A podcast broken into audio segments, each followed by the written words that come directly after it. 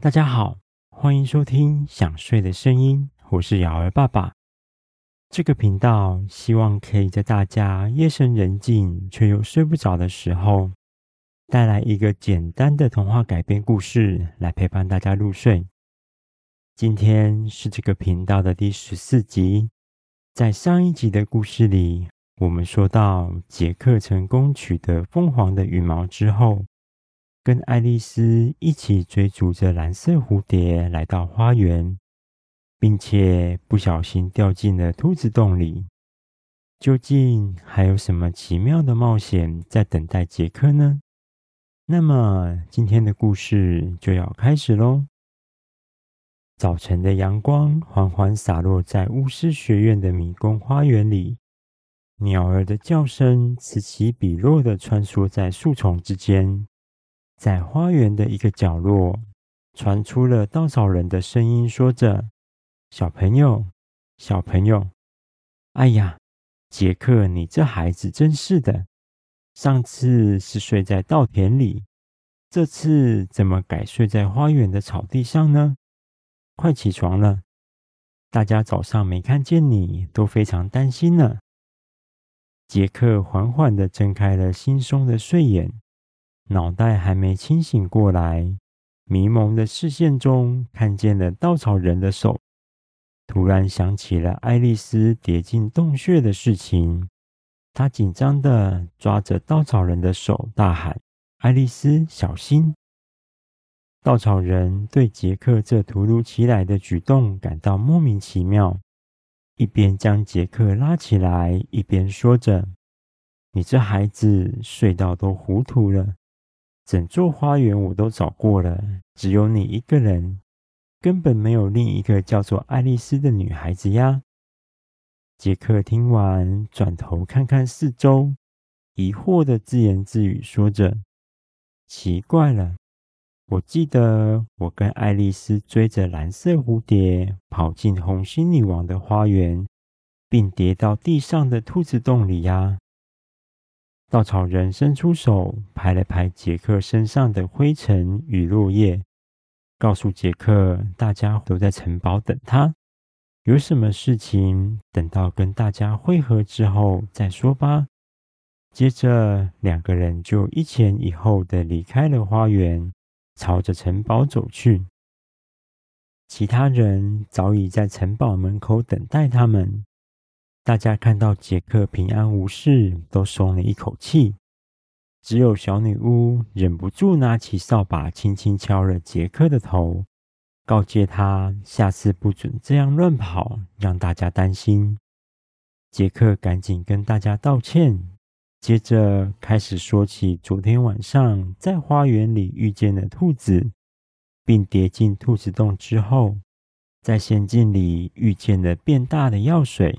缩小的饼干，抽着水烟的蓝色毛毛虫，会消失到只剩一张笑脸的柴郡猫，永远喝着茶的三月兔与风帽子，爱生气的爱丽丝，还有红心女王、白发皇后以及凤凰羽毛的事情。说着说着，杰克摸了摸胸口的口袋，发现口袋鼓鼓的。他伸手将口袋里的东西拿了出来，那是一根深红色的羽毛，在早晨阳光的照耀下，闪耀着橘红色的反光。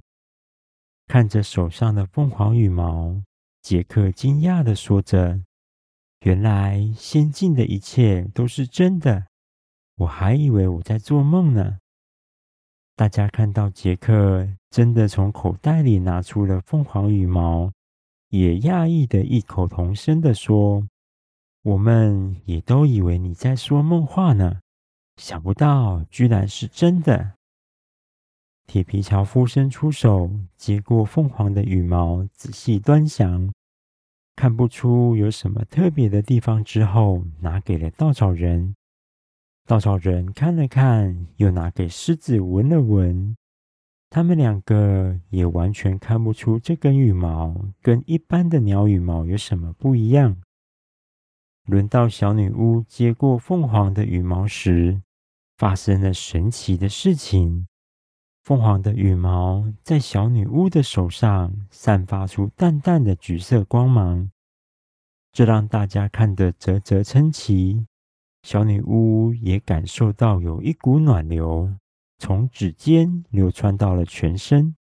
他伸出另一只手，将那股暖流凝聚在手掌心，居然有一束小小的火焰从小女巫的掌心窜了出来。在大家面前摇曳着淡淡的火光。南方女巫格琳达从城堡里走出来，她蹲下身，满意的看着小女巫手上的火焰，脸上露出了甜美的笑容。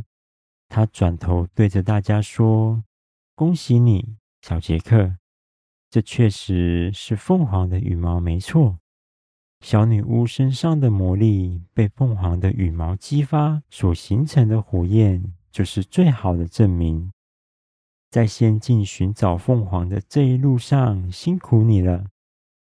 魔杖还欠缺了东方巨树的树梢才能完成。我相信你们一定可以成功的完成这项任务。从南方城市前往东方森林的路上，并没有黄砖道路指引你们方向。途中会经过一个特别的国家，你们经过时要多加小心，不要破坏他们的东西。大家开始进行出发前的准备。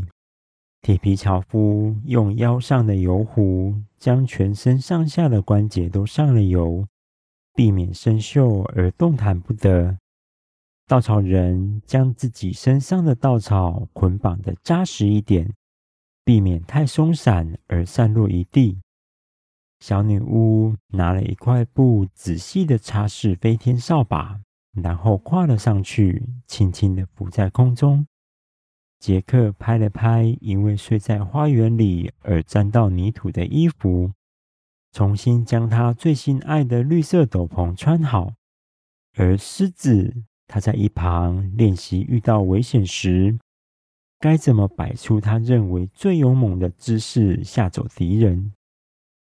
出发时，铁皮樵夫拍拍胸脯的对南方女巫格琳达说：“我常年在东方森林里伐木，非常熟悉东方森林的环境。”我相信我能够平安将大家带到巨树去的。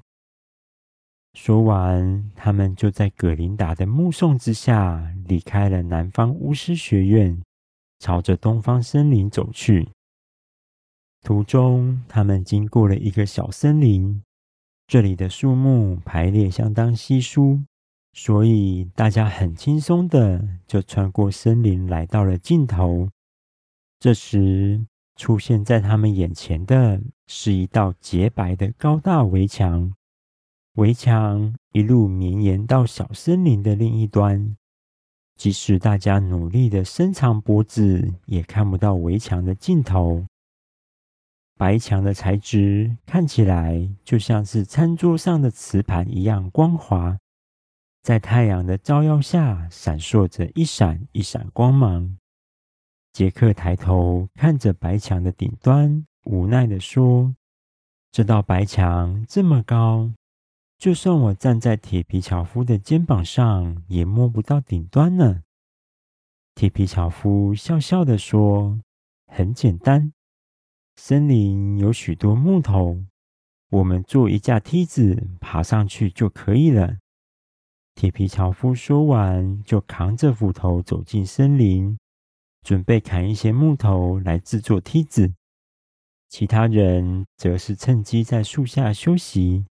只有杰克缓缓地站起身，跟着樵夫的脚步走进森林。砰砰砰！杰克循着砍木头的声音，找到了卖力挥动斧头的铁皮樵夫。樵夫看见杰克若有所思的样子，就停下了手上的动作，询问杰克是不是有什么苦恼的事情。杰克告诉樵夫，自己在仙境遭到魔物入侵的那场大战里，只能一直在纸牌士兵的背后躲避魔物的攻击，什么忙都帮不上，甚至拖累了纸牌士兵防守的脚步，这让他相当沮丧。杰克希望自己也能有保护自己的力量，不需要一直依靠他人，不要再让自己拖累大家。他想起了樵夫在南方森林熟练地运用手上的斧头打退灰狼，所以希望能跟樵夫学习斧头的使用方式，除了防身之外，也让自己能多帮一点忙。铁皮樵夫拍拍杰克的肩膀，开心地肯定了他这样成熟的想法。樵夫接着说：“你的身体还不够强壮。”这把铁斧头对你来说太重了，你挥不动它。但是我可以教你使用斧头的方式，以及挥动斧头时需要的技巧。你一边看着我砍木头，一边拿地上的木头练习。日后等你回到家乡，身体变强壮之后，也能依靠砍柴为生。就这样。杰克拿起了地上一个长短刚好适合的木头，开始依照樵夫的指导练习劈柴的动作。他一下一下用力地将手上的木头朝着树木挥砍，发出了咚咚咚的声音。就在樵夫发出砰砰砰，以及杰克发出咚咚咚的节奏之下。他们很快的就准备好适量的木头，并做好了梯子。稻草人第一个爬上了梯子，因为他用稻草做成的手没有手指头可以紧紧抓住梯子，所以上楼梯的时候摇摇晃晃的，感觉随时会掉下来。他对大家说：“真搞不懂，这里怎么会有一堵墙？”真好奇，它到底有什么作用？狮子担心稻草人会掉下来，所以紧紧跟在后面保护他。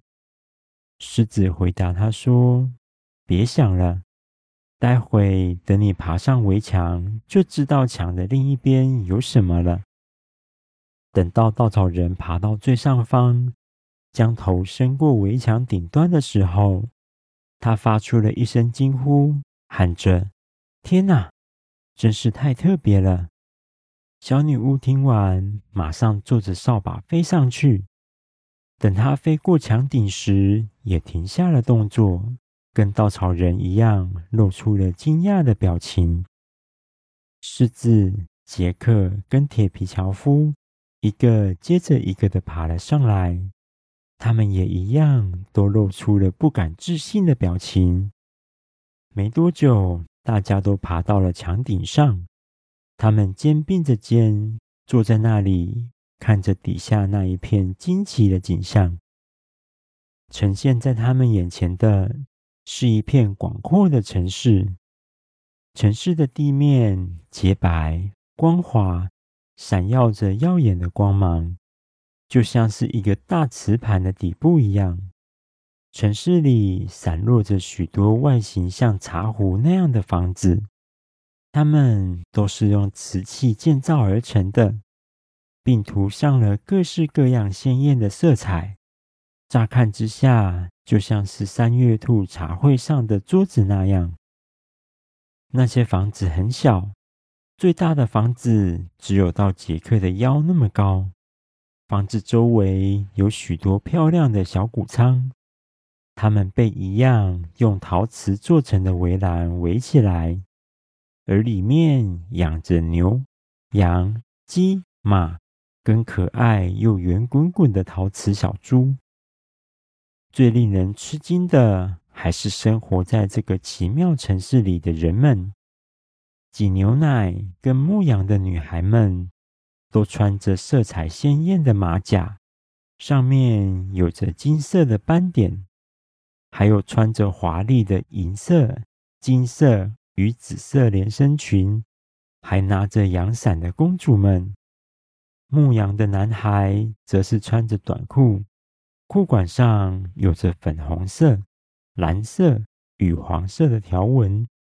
他们的鞋子上绑了金色的鞋带，更有许多头上戴着王冠，并穿着紧身上衣以及貂皮长袍的王子。最后是衣领有着宽大荷叶边的小丑们，他们的脸颊上涂着圆圆的小红点，戴了顶尖尖的高帽子。这些人都是瓷器做成的，连衣服也都是瓷器做的，在光线的映衬下闪烁着鲜艳的光芒。他们的身高都不高，最多只有到杰克的膝盖这么高。大家合力把梯子搬上了墙顶后，陆陆续续从高大的瓷墙爬下去。小女巫从空中降落到地上，告诉大家：想要最快到达东方森林，就必须穿越这个美丽的陶瓷国，没有别条路可以走。于是，他们开始在陶瓷国里朝着东方走去。他们最先遇见的是一位正在农舍里忙着帮陶瓷乳牛挤牛奶的女孩，而她的乳牛在大家经过的时候，突然受到惊吓的踢了一下后脚，将女孩以及旁边的凳子、装牛奶的罐子都踢翻了，发出了一声瓷器碎裂的巨响。可怜的乳牛摔断了一条腿。女孩跌倒之后，左手臂摔出一道裂痕，而水桶跟凳子都摔成了碎片。那个陶瓷女孩对杰克他们生气地说：“看看你们都做了什么，居然吓到我的乳牛，害它摔断了腿。现在我必须带它到修理店，将断腿粘回去。你们到这个地方来，到底想做什么呢？”杰克满怀歉意地说：“真是对不起，请您原谅我们。”但是陶瓷女孩实在是太生气了，完全不想回应杰克的道歉。她愤怒地捡起了地上的断腿，牵着乳牛朝着修理店走去。那头可怜的乳牛只能用剩下的三条腿走路。他一瘸一拐的跟在女孩身后，慢慢的走。女孩也不时回头，用怒气腾腾的眼神瞪着杰克他们。铁皮樵夫提醒大家说：“我们在这里必须非常小心，否则一不注意就会伤害到这些美丽的小人们。”又走了一段路，他们遇见了一位打扮相当漂亮的公主。那位公主一看见杰克他们，就急忙后退了好几步，跟他们保持了一个安全的距离后，才停下来。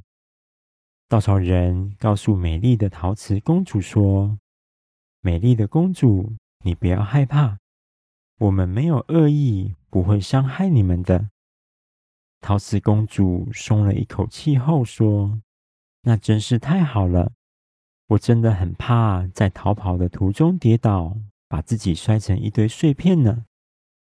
杰克疑惑地问着陶瓷公主说：“你们不能到修理店修补自己的身体吗？”陶瓷公主回答说：“虽然修理店可以修补我们的身体，但是这样一来，身体上会有许多细微的裂痕。”就没有办法像以前一样漂亮了。你们看，从那边走过来的小丑先生，他常常将头放在地上做倒立的特技，这让他摔倒了很多次，身上摔破又修补的地方已经数不清楚，看上去也不再漂亮了。大家朝着陶瓷公主手指的方向望去。果然，迎面走来一个模样逗趣的陶瓷小丑。即使他身上穿着五颜六色的衣服，看起来相当的华丽，但是他越接近，就越清楚的看见那些隐藏在鲜艳色彩下的修补疤痕。它们就像蜘蛛网一样，布满了全身。小丑先生发现大家的目光正在注视自己，忍不住一边走一边转了好几个圈，用逗趣的模样跟大家鞠躬行礼。陶瓷公主被小丑先生逗得呵呵笑着说：“小丑先生，你昨天摔裂的伤痕修补好了吗？”小丑先生露出一脸无奈的表情说：“哦。”说到修补裂痕，我们可能遇上大麻烦了。修理店的老板摔断了手，没办法帮大家修理，也没有人能帮老板修理。还有一位姑娘的乳牛断了一条腿，正在修理店前面愁眉苦脸呢。稻草人听完，着急地说：“哎呀，糟糕了！”那应该就是我们害他摔断腿的那只乳牛。我想，我们得赶紧去修理店看看，有没有办法将老板修理好，否则那位姑娘会很苦恼的。陶瓷公主接着说：“小丑先生，你赶快带我们去修理店看看吧。”大家在小丑先生的带领之下，朝着修理店前进。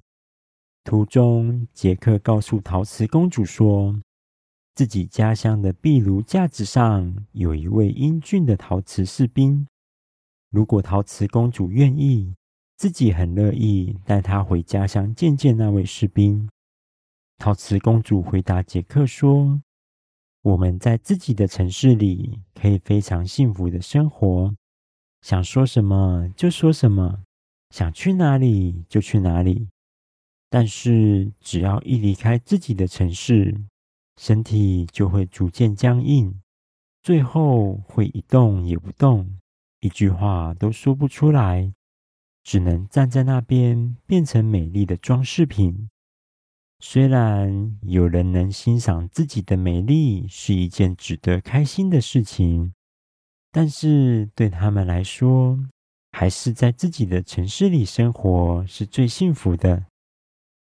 杰克听完，一边急忙跟陶瓷公主道歉，答应不会再有这样的想法，也一边在心里思考着：家里壁炉上的那一位陶瓷士兵，会不会原本也生活在这个城市里，却被爸爸带到自己的家里呢？